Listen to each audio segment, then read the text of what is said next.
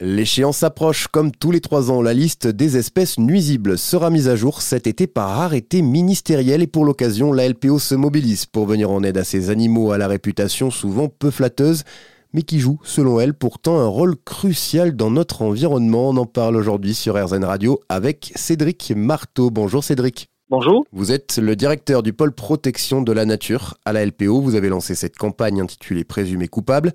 L'idée, c'est donc de faire sortir des animaux d'une liste qui les condamne en quelque sorte. Effectivement, tous les trois ans, euh, le ministère euh, en charge de, l'écologie publie une liste d'espèces qu'on considère euh, nuisibles. Hein. on les appelle maintenant espèces susceptibles d'occasionner des dégâts. Et ça va permettre aux préfets dans les départements de les détruire, de détruire ces espèces toute l'année, y compris pendant leur euh, période de reproduction. Alors on parle évidemment euh, des espèces qui sont qui sont connues du grand public, hein, c'est le renard roux, on parle de la corneille, on parle de la pie, on parle aussi des animaux plus discrets euh, comme euh, la belette, euh, la fuine, comme la martre.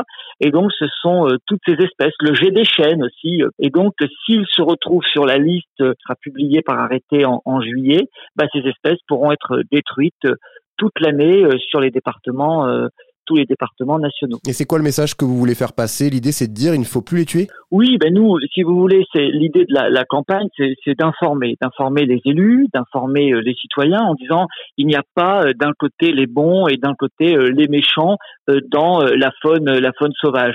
Toutes ces espèces sont utiles à leur écosystème. Hein. Elles vont avoir des rôles de régulation euh, des espèces comme les, les petits euh, campagnols, les rongeurs, euh, etc. Ça, c'est le cas, par exemple, des renards. Il y a des espèces dont les les, les, supposés dégâts n'ont jamais été prouvés. C'est le cas notamment des, des, belettes, c'est le cas de, de, des martres, où là on se dit mais comment on peut considérer ces espèces susceptibles d'occasionner des dégâts alors que les dégâts sont extrêmement rares et jamais scientifiquement reconnus comme étant inféodées à ces espèces. Est-ce qu'on sait exactement combien elles sont sur cette liste? Elles sont nombreuses? Alors oui, on, on, on, le sait. Alors les choses euh, varient. Aujourd'hui, on a une douzaine d'espèces qui sont euh, qui sont inscrites. Euh, évidemment, euh, il y a des espèces qui ont été retirées par décision du Conseil d'État. C'est par exemple le putois. Hein. Il, y a, il y a trois ans, lorsque le ministère a publié cette liste, les associations de protection de la nature ont porté un recours auprès du Conseil d'État. Et le Conseil d'État a retiré une des espèces qui est qui est le putois, qui va pas très très bien en termes de, dynamique de population, et donc euh, cette espèce aujourd'hui euh, n'est plus euh, n'est plus considérée comme comme nuisible, n'est plus dans cet arrêté. Alors j'ai vu aussi qu'avec cette campagne, outre les mentalités, hein, vous souhaitez faire aussi faire évoluer la méthode retenue pour classer ces espèces. Pour vous, elle n'est pas adaptée, elle est même faussée, c'est ça?